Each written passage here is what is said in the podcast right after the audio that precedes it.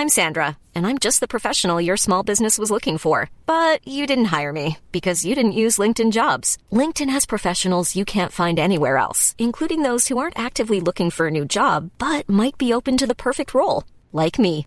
In a given month, over 70% of LinkedIn users don't visit other leading job sites. So if you're not looking on LinkedIn, you'll miss out on great candidates like Sandra. Start hiring professionals like a professional. Post your free job on linkedin.com/people today. Perguntas e respostas. Anticristo. Arma. Universidade. Batismo. Potestades. Comentário de Emaro Persona. O terceiro templo está- sendo construído em Jerusalém, a ovelha vermelha já nasceu. Será que o anticristo está se preparando? O final está próximo? Pô, isso aqui me faz lembrar a piada do cara que estava na barca de, de vindo de Niterói. O cara vinha vindo de, de Niterói para o Rio de Janeiro, na barca, na travessia ali da Baía da Guanabara, né? Aí um cara chegou para ele assim, Antônio, Antônio! Cara desesperado, suando, vermelho. Antônio, sua esposa está passando mal lá na gravidez, no parto, lá em, em Niterói. Ela pode morrer, Antônio. Aí o homem falou assim, meu Deus, o que, que eu faço? A barca está indo na direção contrária. Tirou a camisa, tirou o sapato, tirou a calça, mergulhou na Baía de Guanabara e saiu nadando de volta para Niterói. Aí deu umas 10 braçadas, daí ele parou e falou, mas peraí, eu não chamo Antônio, não sou casado e não moro em Niterói, o que, eu estou fazendo aqui? Então, quando você pergunta se o terceiro templo está sendo construído, se a ovelha vermelha já nasceu, eh, se o anticristo está se preparando, eu não chamo Antônio, não sou casado, não moro em Niterói. Ou seja, tudo isso é para acontecer depois que a igreja sair da terra. Então nós não temos que nos preocupar com essas coisas. Isso aí, esse pessoal, os terroristas de YouTube, que fazem aqueles vídeos, né? Cada, cada hora é um, que é o anticristo lá, que agora arrumaram um outro anticristo, eu nem sei o nome do cara. E até um tempo atrás era o, era o Gorbachev, na década de 80, era o Gorbachev na Rússia, porque ele tem aquela mancha vermelha na cabeça, assim, dizia aquela marca da besta. Depois veio o, o rei, o rei da Espanha, ah, Juan Carlos, Juan Carlos, rei da Espanha. Esse foi cotado também para anticristo, porque as, as iniciais dele eram JC. JC, de Jesus Cristo, né? Juan Carlos. E, mas ele está coitado, já deve estar com 90 anos aí, até ele mudou para não sei que país aí, porque se ele entrar na Espanha vão, vão prender ele, porque andou fazendo arte lá na Espanha. Depois veio o presidente da França, que agora disse que era anticristo, mas agora apareceu um outro candidato. Então cada hora aparece um. Então isso não é para o cristão se preocupar com essas coisas. Não cabe ao cristão essas coisas. Isso é para depois. Então lembre-se sempre disso. Você não se chama Antônio, não é casado e não mora em Niterói. Então não, não entre em pânico quando assistir esses vídeos de terroristas da, do, do YouTube. Aliás, eu dou uma dica. Quando, quando mandarem um vídeo para você, desses assim, de fim de mundo e tal, entra no canal do indivíduo, clica lá em vídeos, para ver todos os vídeos dele. E dá uma, dá uma olhada, dá uma analisada. Se parecer página de, de jornal sensacionalista, aqueles jornais que só tem notícia ruim, é só crime, só sangue. Tinha um jornal antigamente chamava Notícias Populares, que se você espremesse, saía sangue. Porque só tinha notícia ruim. Então, se você olhar e ver os vídeos dele, assim, aqueles quadrinhos todos, é tudo coisa aterrorizante. Parece um, parece um cinema que está passando todos os filmes em cartaz, são filmes de terror. Então você fuja dali, nem perca seu tempo. É, é cara que não está pregando a Cristo, ele não está falando da graça de Deus, ele está querendo ganhar visitantes para fazer dinheiro. E para você ganhar visitantes, você tem que pôr coisa aterrorizante. Que as pessoas gostam de ver coisa medonha, bizarra, uh, defeituosa. Todo mundo gosta dessas coisas porque causa emoção. Emoção vende. Então, fuja. Um cristão que trabalha na área de segurança pode transitar com a sua arma para autodefesa? Se ele estiver dentro da lei, ele pode. Porque a palavra na lei não matarás, ali aquela palavra, no sentido de não cometerás assassinato.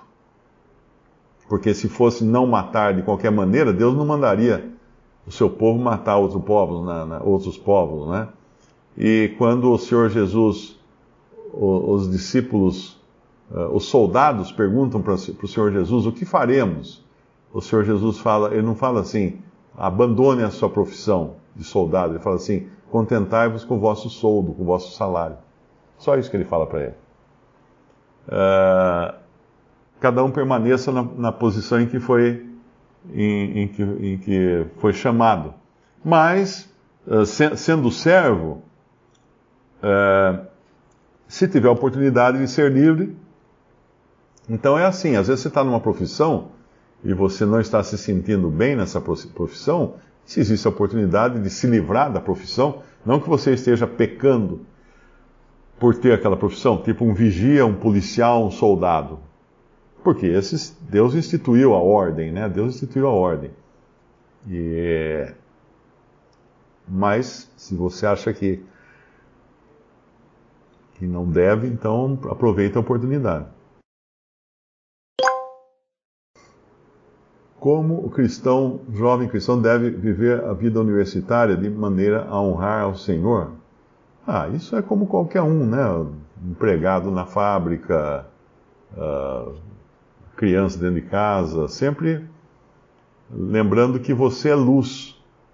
Eu, eu fui convertido ao Senhor na vida universitária. Então, uh, tinha um irmão lá em Cristo, ele, ele conversava com todo mundo falando do Evangelho. Ele é muito sábio na maneira como ele pregava o Evangelho, porque ele colocou até um, um aviso no quadro lá. Eu estava metido naquelas coisas de, de, naturali, de, de natu, uh, alimentação natural, proteção do meio ambiente. Naquela época eu era, eu era uh, uh, como é que chama? Ativista ambiental. Eu era um ativista ambiental. Aí eu, ele colocou um. Hã? É, também, era esotérico, era tudo, era tudo que tudo que não presta. O ativista ambiental era bom, mas o resto não prestava. E ele colocou um aviso no quadro de avisos lá da faculdade. Uh, quem estiver interessado saber sobre uma pessoa que foi morar com os índios lá na Amazônia tal. Eu olhei aqui pô, que legal isso daí, né? Procura o Fernando. Daí eu fui atrás desse Fernando, que eu não conhecia. Aí marcamos de conversar na biblioteca, daí sentando na biblioteca, falei assim, então, pois é, essa pessoa eu conheço muito, né? Ele foi morar com os índios na Amazônia, porque ele é missionário. O que ele vai fazer lá, na verdade, é falar para os índios que Cristo morreu para salvá-los dos seus pecados e papapá. Ou seja, era isca. Ele pôs aquele quadro no, no quadro de aviso, uma isca, e eu caí na isca, né? Aí, a partir daquele dia, nós começamos a conversar com frequência. Eu querendo provar para ele que estava tudo errado, que a Bíblia era um livro que não devia nem perder tempo com ela e ele querendo mostrar que a Bíblia era verdade. E aí conversamos bastante, ele me evangelizou. E o Senhor usou também para me levar ao Senhor, e não só a mim, mas outros 12 estudantes da Faculdade de Arquitetura. A Faculdade de Arquitetura é das mais loucas que tem, né? Porque é todo mundo bicho grilo, assim, tudo meio, meio cabeça solta, assim, é tudo artista, tudo. Uh, você entrava na sala de aula, era um cheiro de, de maconha, fumaça, o pessoal fumava maconha dentro da sala de aula. Então era, era um vida universitária, vida universitária, entendeu? Uh, então eu vivi a vida universitária, mas o Senhor me guardou na vida universitária. Então, não só isso, mas uma vez por semana, esses 12 que foram evangelizados pelo Fernando, nós nos reuníamos numa, numa, numa classe, numa sala, e estudávamos o Evangelho de João uma vez por semana, na faculdade. Então não fique, não fique uh, preocupado, não que é mais, é mais fácil você viver a vida universitária do que às vezes você viver dentro de uma, de uma organização religiosa opressora que, não, não, que diz que você não pode usar bermuda. O Senhor Jesus se batizou já adulto. O Senhor foi batizado por João Batista, mas ele não, não precisava batizar. Tanto é que ele fala que ele ele foi ele, ele, ele se deixou batizar para cumprir toda a justiça e como, como uma forma dele se uh, identificar com aqueles que estavam sendo batizados. Porque os, ali era o batismo de João Batista, não era um batismo cristão, era um batismo judaico. Eram os judeus sendo batizados para arrependimento, ou seja, eles confessavam os seus pecados e eram batizados. Que pecados? De terem abandonado o Deus verdadeiro, que é o que os judeus tinham feito, né? Por isso que eu falei antes que eles não adoravam em espírito, eles adoravam em verdade, mas não em espírito. E, mas na hora que eles entravam, cada um que, cada um que era batizado, você lê lá no, nos evangelhos, cada um que era batizado, era batizado confessando os seus pecados. E quando você vê o batismo de Jesus, ele não confessa pecados, porque não tinha pecados. Mas ele ora. E saindo da água, orou, e os céus se abriram. E o Espírito Santo desceu sobre ele em forma de pomba. E uma voz do céu disse: Esse é meu filho amado. A, a ele, em quem me compraz, ou a ele ouvi, não me lembro qual é dessa passagem. Então, o batismo católico é válido porque a pessoa foi batizada a Cristo. A Cristo. A questão de ter consciência ou não, uh, por ser criança, não existe batismo de criança na Bíblia. Mas existe batismo de família. Quando os pais assumem a responsabilidade de trazer os filhos para dentro da esfera da, da confissão cristã. Repare, o batismo não salva.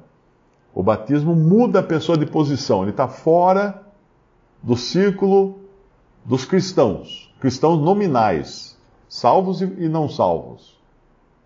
Então os pais trazem os filhos para dentro desse círculo, tendo fé que eles vão ser salvos. Então você tem os, a família de Lídia, foi batizada, a família do, do carcereiro foi batizada. Paulo fala de, de ele batizou a família de Chloe, Stefan, é, alguma coisa assim. É. Então famílias inteiras eram batizadas, então nada de errado. O que não pode, por exemplo, eu entrar na casa do meu vizinho, sequestrar o filho dele e batizar o filho dele, daí está errado. Uh, eu batizei o filho de uma irmã da Nina, que mora na Alemanha, né? Estava lá, lá na, na, estava na França, nos encontramos com vários irmãos lá na França, em Paris, e aí a Nina queria batizar o filho dela, o Pedrinho. Ela queria que eu batizasse na banheira da, da casa do irmão lá. Eu falei, olha, eu batizo, mas precisa falar com seu marido, porque o marido dela era ateu. Não sei se ainda é, mas na época era ateu. E aí eu fui conversar com ele, expliquei para ele, pedi permissão, se ele não se opunha, falou, não, não tem problema nenhum tal. Daí eu batizei o menino na banheira da casa ali, da, do apartamento do irmão. Mas uh, não, não vamos sequestrar crianças para batizar, não. Batizar escondido dos pais, não. É, a, o batismo é uma, uma decisão uh, dos pais. Qual a diferença entre principados, potestades e demônios? Judas foi especificamente possuído pelo diabo?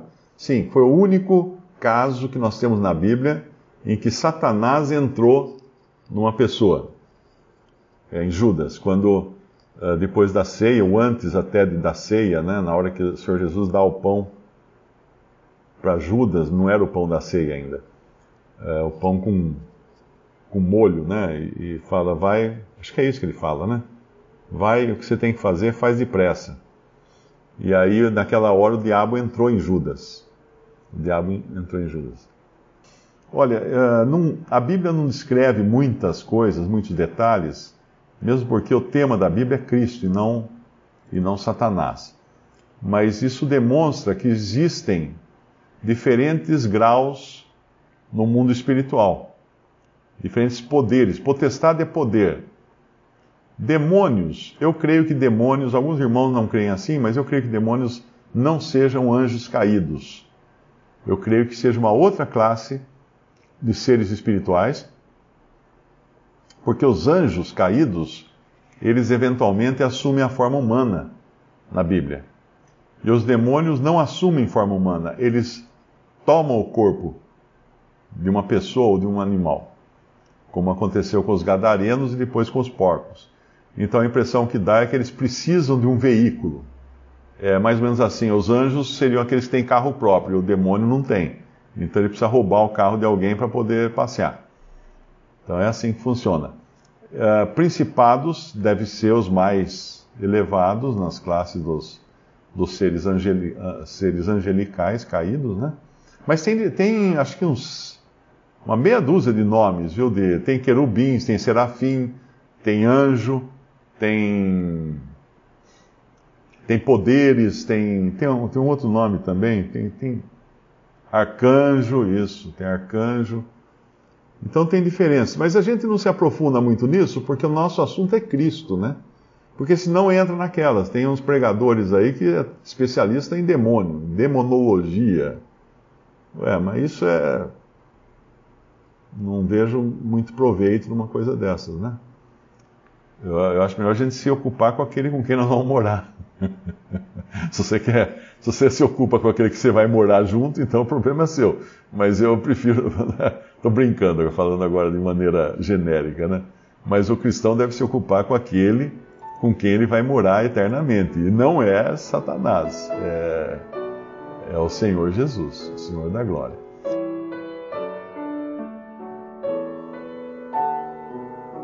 Visite respondi.com.br. Visite também 3minutos.net.